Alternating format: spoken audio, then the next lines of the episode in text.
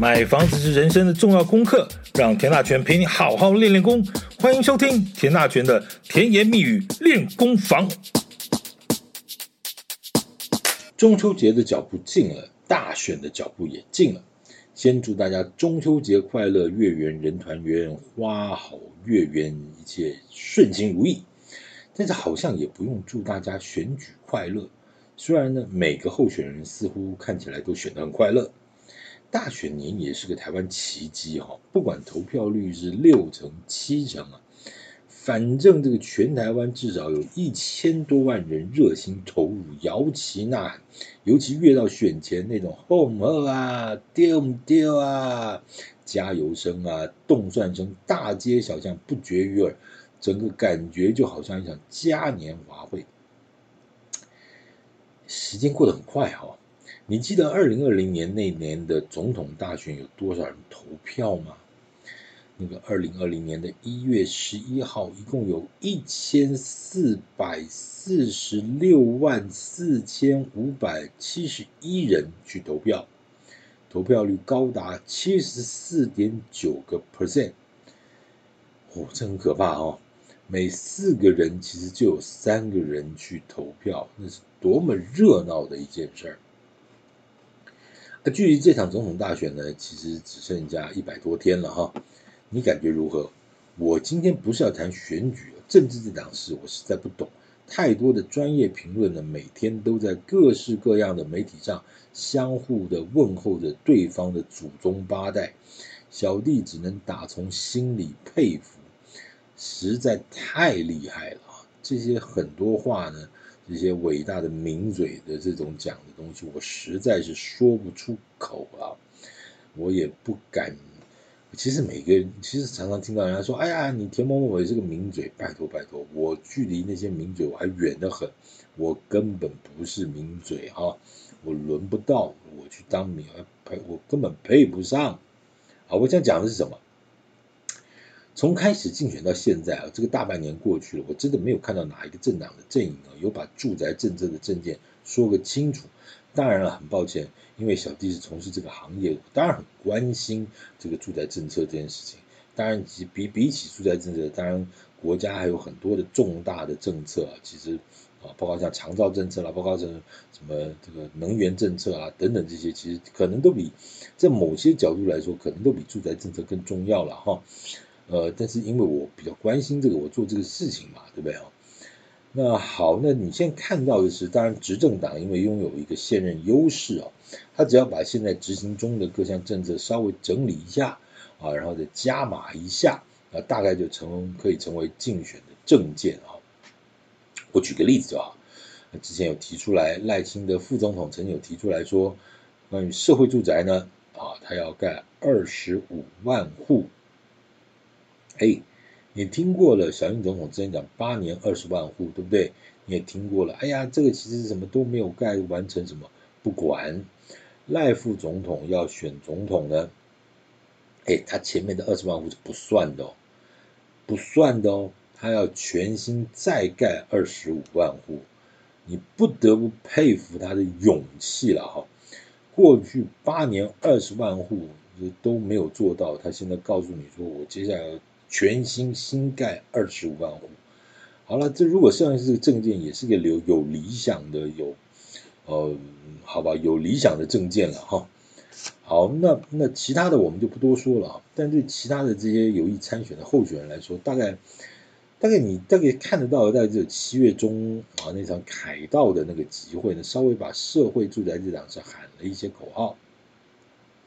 你真的没有看到比较具体的证件，我当然很期待了哦。也许慢慢的这些时间，随着时间的这个逼近呢，慢慢这些证件呢和执行的一些策略能够陆陆续续出来啊。当然你不可能说住宅政策这件事不重要，我想对于很多年轻人来说，大家很关心啊。你说不关心吗？应该不是的了啊。那过去的状况就是住宅政策好像感觉就是大家一起骂。啊，骂房价太高，居住不正义；骂建商黑心，盖房子盖到工地坍塌；骂政府打房不力，啊，把这一干人等呢，全部用力的骂上一圈呢，这也就 OK 了。这当然不是我的结论啊。如果房地产市场只要用骂的，就可以把政府政客骂乖，嗯，政策骂好，这个房地房价骂下来，居住正义骂出来，那就太简单了哈。那大家就什么事也不用做，一切躺平，出张嘴用骂的就好了。事实当然不是这样。既然未来的住宅政策还看不出什么所以然呢，那我们就回来讲讲过去的经验啊。从过去这段时间以来呢，几任政府对于住宅政策到底做了些什么？那种从道光年间到蒋总统、登辉先生、阿扁总统这些太古早的往事就不用多说了。其实过去有一些很很经典的住宅政策，好像李总统，呃呃，李登辉总统当时提出这个。六万块一坪哦，哇靠！那个政策也搞得房地产市场呃鸡毛鸭血的很惨啊，而且惨好多年啊。那阿扁总统那那很多很多，那个那些都过去了啊，而且都这跟现在的结构嗯不太一样啊，而且房地产市场变化太快了，你讲的这个太遥远了，说实在也没有太大的意义了啊。那我所以，我个人建议就，我们从稍微稍微稍微稍微近一点的马英九总统。时期来讲起哈，那评论这个所谓的住宅政策，基本上就事论事哈，它不能分任何的蓝绿啊，不分党派了哈，因为房地产本来就是民生问题，食衣住行这种事情，哪有什么蓝的绿的，对不对？我我们讲讲真的，你以为我要讲鸡蛋吗？我就是不讲啊，反正呢，瞎子吃汤圆，心里有数就好了。好。你知道中华民国政府第一个提出真正的打房政策的总统是谁？就是马英九总统。今年六月份啊，央行提出了所谓第五波选择性信用管制啊，限定限定这个八线市第二户贷款限贷七成，不是让这个整个房地产市场瞬间冷冻了吗？其实我之前就说过，这是老梗。因为第一次提出特定地区限贷令呢，其实是在二零一零年的六月，那是马英九总统第一任的任期之内，当年的央行总裁呢是彭淮南，提出了针对台北市十二个行政区和新北市啊，也就当时的台北县十个县辖市第二户的限贷令，当年的规定非常严格，今年央行的限贷令是七成，当年则是六成，而且是以银行建价为准。举例来说，所谓的契约价一千万的房子，如果银行估了八百五十万，现在七成就是五百九十五万，那自备款就是四百零五万。那想当年的房价没有这么高哦，那银行的估价原则也比较保守和严格，所以同样一千万的成交价呢，银行可能估价六百五十万甚至更低。了不起七百万哦！我知道那个时候有些地方银行估的，你表价你成交价一千万，他真的就给你打六五折哦，他就是贷款六百五十万，不估价六百五十万。那如果是估价六百五十万呢，你再做六成贷款，那就只能贷款三百九十万哦。那自备款就是六百一十万，你你以为什么概念？哎，不是自备款比较低吗？错。当年打房打成这个样子啊，自备款是远远高过于贷款的。你很难想象在现在这个时候还有那那个时候是这样子做的啊，就自备款自备款高于贷款。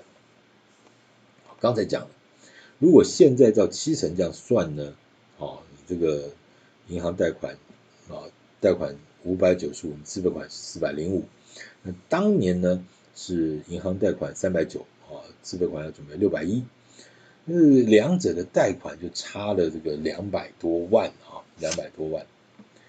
那两百多万什么概念啊？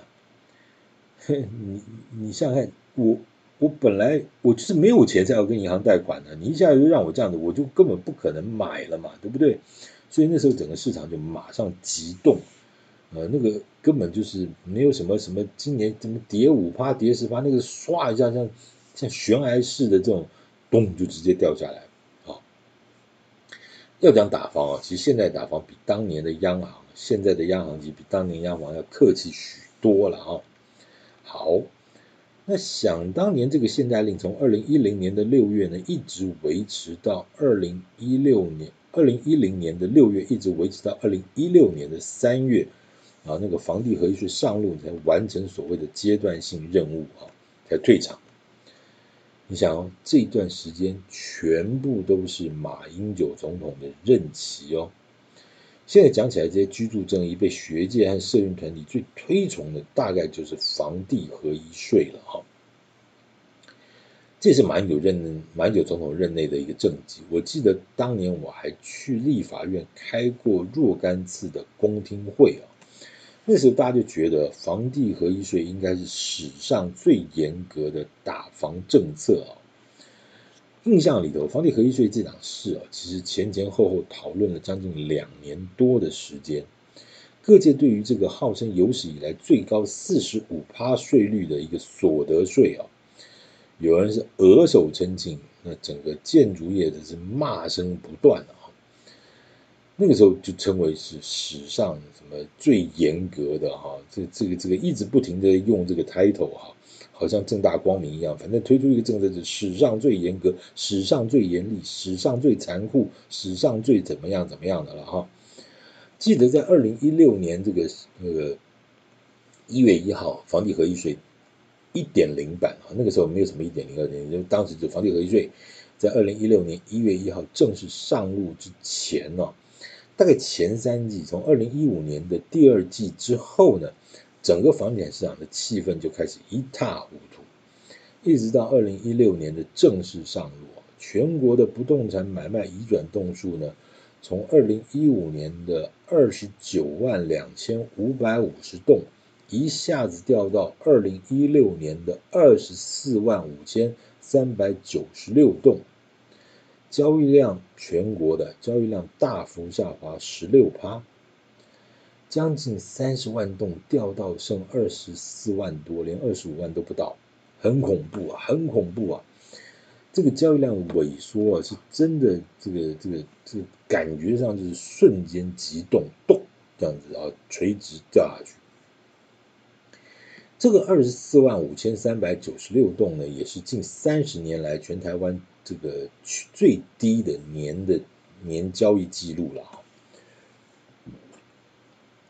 这个是全年的不动产买卖移转栋数，二十四万五千三百九十六，是三十年来最低纪录，甚至打破了一个二零零一年网络泡沫和亚洲金融风暴的纪录。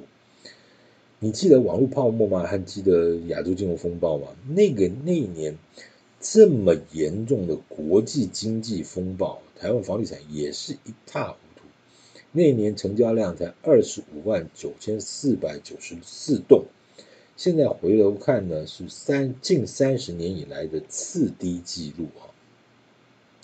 但是那个国际金融的国际经济的一个风暴，说实在，那个受伤是惨重啊，也是哇，那个这个欧美、美国啊什么，反正都很惨，都很惨。那台湾也被吹到那股风啊，当然也很惨啊。但台湾有内部的问题。台湾那个时候刚好也就停建核四了，政党轮替了，等等等等，也是一个处在一个非常急速的变动的状况之下了哈。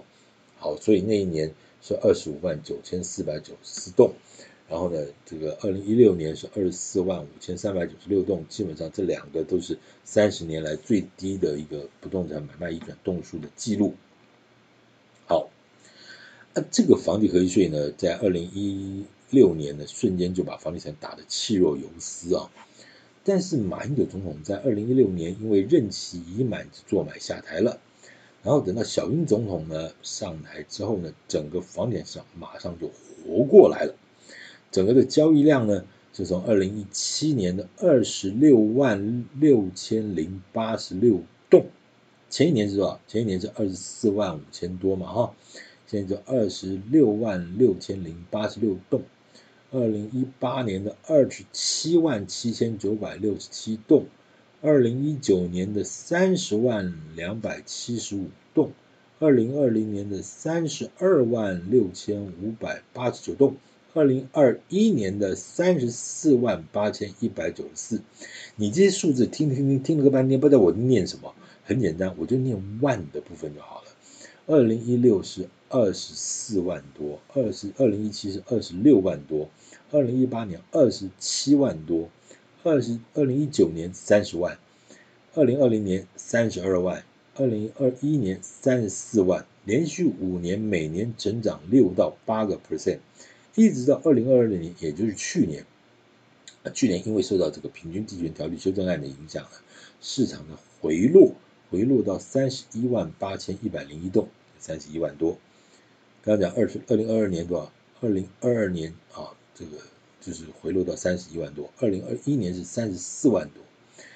那相较前年，就是所谓的这个二零二一年呢，其实萎缩了八个 percent。那价格的走势，改天我们可以再聊。我告诉你，那个是更有趣的一个数字了哈。我们刚先讲交易量，那以前大家在讲说什么？呃，量价先行啊，就是量缩价跌了，量缩就代表警讯了，那量增就代表价涨吗？其实也不不一定啊，不一定啊。但通常有这样的一个指标，所以呢，呃，量价关系，我们改天再聊那个那个价格走势。这一比较起来，那就更有意思哈。好，我们改天说。我们刚才讲的是房地合一税，对不对？那讲到税呢，你就不得不谈到另一个史上之最啊，那就是奢侈税。它正式名称叫做《特种货物及劳务税条例》，这是在二零一一年的六月，民国一百年的六月正式实施的。这也是在马总统任内。回头想想啊，这个税还真的是凶啊！你先不谈那些什么游艇、跑车啦，那些什么奢侈品啊，虽然它的奢侈税，它不限于奢侈品了哈，但是当然就是说那些奢侈品也都变得税很重。那我们就讲房地产好了，那因为它其实有点呃学像那个呃新加坡的这个印花税啊，香港的印花税了哈，就反正。基本上呢，不管赚赔就要收，都要收。当年规定啊，所谓的非自用住宅，在一年交易就是要交成交价的十五趴的税，一到两年之内交易呢，就是成交价的十趴。重点是不论赚赔哦。讲到税啊，就不得不谈到另一个史上之最，就叫奢侈税。正式名称呢，叫做《特种货物及劳务税条例》，这是在二零一一年的六月份，民国一百年的六月正式实施的。这也是在马总统任内呢。回头想想，这个税还真的是凶啊！先不谈那些什么游艇、跑车啊，那些什么奢侈品，你就讲房地产就好了。当年是怎么样规定的？所谓的非自用住宅，在一年之内交易呢，就是要交成交价的十五趴。哎，成交价的十五趴哦，一到两年之内交易呢，叫成交价的十趴来当做奢侈税。重点是什么？重点是不论赚赔哦。你说赔钱不用缴税，那是所得税的概念；不论赚赔都要缴税，那就是针对行为哦。怎么恐怖法？我买了一间一千万的房子，一年之内卖出九百万，赔售吧，对不对？记得是赔售哦。一千万变九百万，我账面上已经撩了一百万了。那再加上成交价是不是九百万？要再交十五趴，就是一百三十五万。第二年卖呢，啊，就一样要交九十万啊，这个十趴。也就是说呢，我们就讲最最严重状况，也就是说我前面也许花了三百万的自备款、投期款嘛，对不对？买下了这间房子，就不管因为什么样的原因，当然有些豁免条款，那个我就不多说。我一千万的房子，我花了三百万的这个投期款，我在一年之内把它给卖了，一千万卖的九百万，我就先赔了一百万，再加上政府惩罚你的一百三十五万。我一间房子就赔了两百三十五万，我三百万进场，一年之内就只剩六十五万，我这两百三十五万干什么不好？你说这杀的凶不凶？你说他这这很这最最夸张的就是他不论赚赔了哈，我探几拉水还就算了，我赔钱照缴不误啊！狮子税是二零一一年上路的啊。全国不动产的买卖移转栋数呢，从二零一零年的四十万六千六百九十六对九十八栋，掉到二零一零二零一一年只剩三十六万一千七百零四栋，那一年掉十九十一趴了哈。那二零一一二年还在掉，那剩下三十二万八千八百七十四栋。再萎缩九趴，意思就是说，一个奢侈税两年之内就把房地产打了八折，交易量啊，凶不凶？很凶啊，那真的是很凶啊！奢侈税这一刀劈下来啊，那房地产简直就已经是这个眼冒金星，完全不知所以然了。那还有哦，在二零一二年的六月份。当时的央行又提出了一件事情，叫做高级住宅加价房屋税，就是大家所称的豪宅税。我记得，当时因为相关的一些标准呢，感觉有点瞎，我就不知道骂了多少次啊。当时央行提出的高级住宅的认定呢，包括总价和坪数，像台北市七千万、新北市六千万、其他县市四千万以及坪数八十坪以上。或者单价一百万以上，那后来台北市政府把总价拉到八千万啊，那现在当然有一些呃建筑业的希望能够再提高到一亿啦或怎么样，那个都不管了，反正现在法规当我现在讲的是当年的事情，当年那个时候定什么七千万，新北市六千万，这件事情呢，其实我当时就觉得啊，这根本就是非常十分的天龙国啊。你是怎样？你天龙国在讲这种什么几千万、几千万，动辄上亿、上亿的东西？哎，中南部那个时候的房价是多少？还在一字头、二字头？哎，你讲这种动不动几千、几百万的这不不不几千几万、几千万上亿这种动不动的天文数字，你是怎样？你是瞧不起人吗？南部那时候十几二十万，距离这个东西根本就不知道在讲什么嘛。好。那重点是这个评断高级住宅的标准呢，这还有八个标准啊，这就是让我真的是骂到不知道怎么办了。但没关系，先听这八个标准，分别是独栋建筑、外观豪华、地段绝佳、景观甚好、每层户少、户户车位、保全严密、管理周全等八项啊。你这到底在讲什么鬼啊？独栋建筑就叫高级，那中南部那些透天厝哪一个不是高级住宅？多了吧？你宜兰那些农舍那个独栋那个碎干，你是算不算高级高级住宅？这外观豪华，豪华哈，地段绝佳，景观甚好，每层户少，户户车位。保全严密，管理周全。老实说，我到现在还觉得这套评估的标准瞎透了。先讲第一个，哪来那么多形容词啊？外观豪华，豪华是什么？地段绝佳，绝佳又是什么？你景观甚好，什么叫甚好？那干好不好？每层户少，那几户算少嘞？保全严密，管理周全，严密和周全又是什么？还户户车位嘞，现在中等级不要什么高级住宅，你一般的住宅哪个没有户户车位？你到底在扯什么东西？反之呢，有这些条件的住宅呢，都要课重税。那反过来说呢，如果一层十户的大楼，外观不怎么样，地段不怎么样，景观没有啊，车位不足，哎，没有管理，啊，没请保全公司。这个八样条件一样也没有，那够烂了吧？那是低级住宅吧？那怎么样？政府是可以免税吗？很抱歉呢，这套豪宅税到现在还没有取消哦。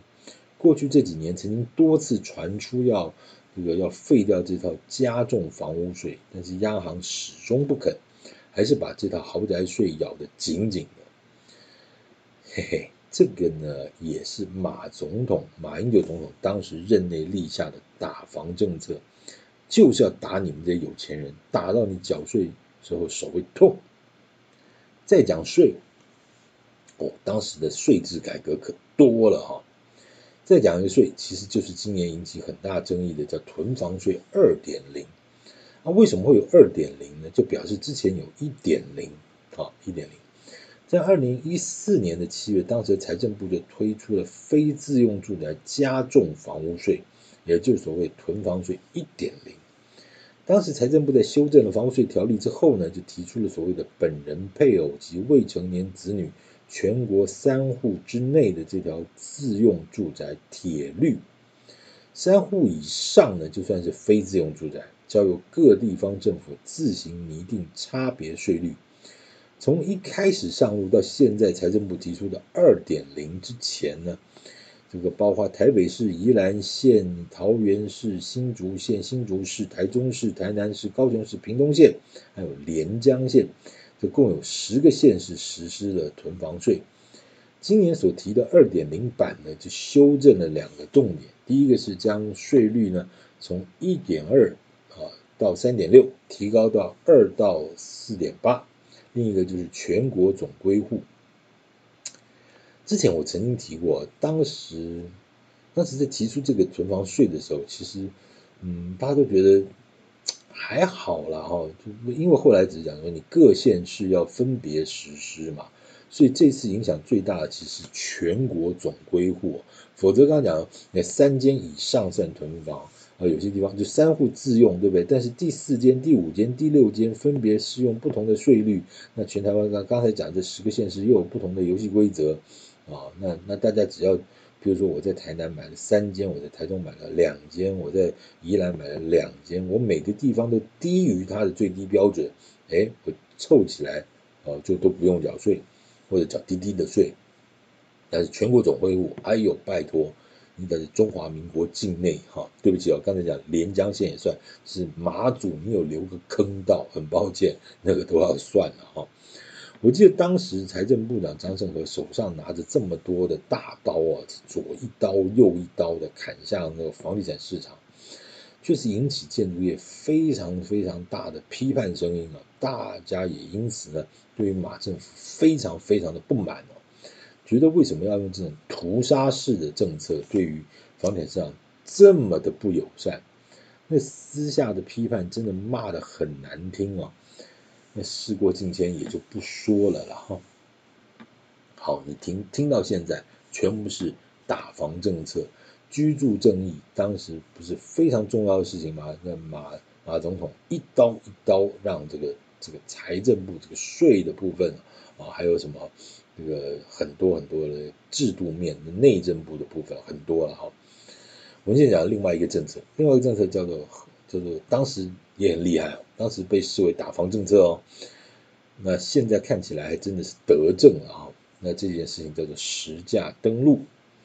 当时建筑业反对的道理呢，就是说，因为你那个实价登录，就是为了以后要实价课税了哈。那以往房价不透明了，那价格就随便乱讲，资讯不对等，那大家一就一起唬烂。这个买方卖方代销房仲呢，大家就一起尔虞我诈。我记得当年建筑业也是反对声浪四起啊，哈。好，你说这个实价实价课税，实价课税后来就确实是在二零一六年就所谓的房地合一税了啊，也就上路了了哈。那这套实价登录呢，只是在二零二二零一二年的八月就上路了，啊，这也是马英九总统的任期之内。当时上路的时候，还有还是引起了一大堆的批判啊，什么稽查的人力不足啦，数字会造假啦，排出最高最低的不透明啊，等等等的点点点的等等等点点点，当时也是骂了个乱七八糟。而且那个时候说，呃，你现在登录要什么一个月后才公布，半个月后才公布，如何如何了啊？现在当然是这个很快了，因为制度已经运作成熟了。当时确实也是摸着石子在过河了哈。那确实当时在上路的时候有很多的制度设计要考虑到隐私权，所以最早呢其实只是公布路段，而且是五十号为一个单位。那举例来说呢，马路有两边，那一边单号呢一到五十一，那一边就是二到五十号。正常状况下呢，一个号码一间房子似乎很简单，但是你说一到五十一号这中间好像有二十五个门牌里头呢，它可能有公寓、有华夏，可能有新大楼，它这个价格区间的落差就很大了啊，这叫平面价差。哎，你看的是所以然嘛？这二十五间房子里头，里头有老公寓，有有有华夏，有新盖好的大楼，你你要以哪个为准？你跨不出来嘛，哈。它还有立面价差，它一栋大楼里头，你 A 户是景观面啊，临大马路啊，或者临什么无敌河景，啊 B 栋是后栋看巷子，两间房子的价差其实就很大。那买方呢就看低价房。卖方就看高价房，买方想用 B 栋的低价房来杀价，卖方想用 A 栋的高价房来开价，就搞了半天还是会吵，还是会吵。那其实多了这个实价登录，好像也没有解决问题啊，因为这个资讯呢，毕竟还是半透明。当然以前后来后来有把什么五十号改成三十号了，三十号感觉好像稍微小了一点哦，但是毕竟它还是没有到个案化啊。而且那个时候也没有预售屋的资讯啊，似乎等等等等的，好像还是缺了些什么。总之呢，这一晃眼就十几年过去了啊。二零一二年的八月到现在是二零二三年的九月，一点零进阶到二点零，资料库呢这个大数据啊就越来越大，资讯也越来越完整。那现在哪个人去看房子不会先查一下这个实价登录网站，对吧？那这个呢，也是马英九总统任内推动的啊。我们大概整理一下吧，哈，就说在马英九总统任内呢，几个比较主要的打房政策啦，或者你现在有不同的定义，反正总而言之，就是针对居住正义所做的几个主要的政策呢。从二零一零年的六月份的选择性信用管制，啊，二零一一年六月份的奢侈税。二零一二年的六月份的豪宅税和豪宅限贷令，二零一二年八月的实价登录上路，二零一三年曾经大幅调高公告限制，二零一四年的囤房税现在叫一点零了，以及二零一六年的房地合一税上路等等啊，有些地方政府的那个这个 follow 在做事情，我们就不多说了。你刚刚听完，你看到什么？几乎就是每年都有一大套，打到你皮开肉绽啊！这个这个要比起现在的这个执政党的打房政策，那可真是没有再客气的了哈。那至于现在的执政党的打房政策呢，以及这十几年下来的打房的效果变化呢，我们就。另外再找个时间再好好的了解一下，你就先讲一件事，这几年的执政党做了那么多的二点零，那是为什么？哦，有一些是因为一点零当时做的不够完善啊，他把调整成二点零，当然有些二点零真的是变得比较好了哈。那总而言之呢，没有一点零，哪来的二点零呢？那所以当时批判马总统说什么居住不正义啊，社会不公平啊，租税不公平，租税不正义，噼里啪啦这些人呢，后来呢有几位也就到现在执政党里头去做官了啊。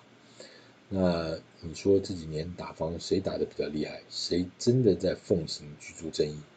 呃，改天呢我们用房价的角度再来好好看一看到底。这个打房政策与房价在这一段时间的变化是如何？我们没有任何的政治味，我们一切就事论事啊，这就可以把房地产市场看得更清楚。感谢今天的收听，请继续关注田大全的天命练功房。如果有任何您在意的问题，也欢迎私信我，我会在节目中为各位回答。感谢您的收听，谢谢。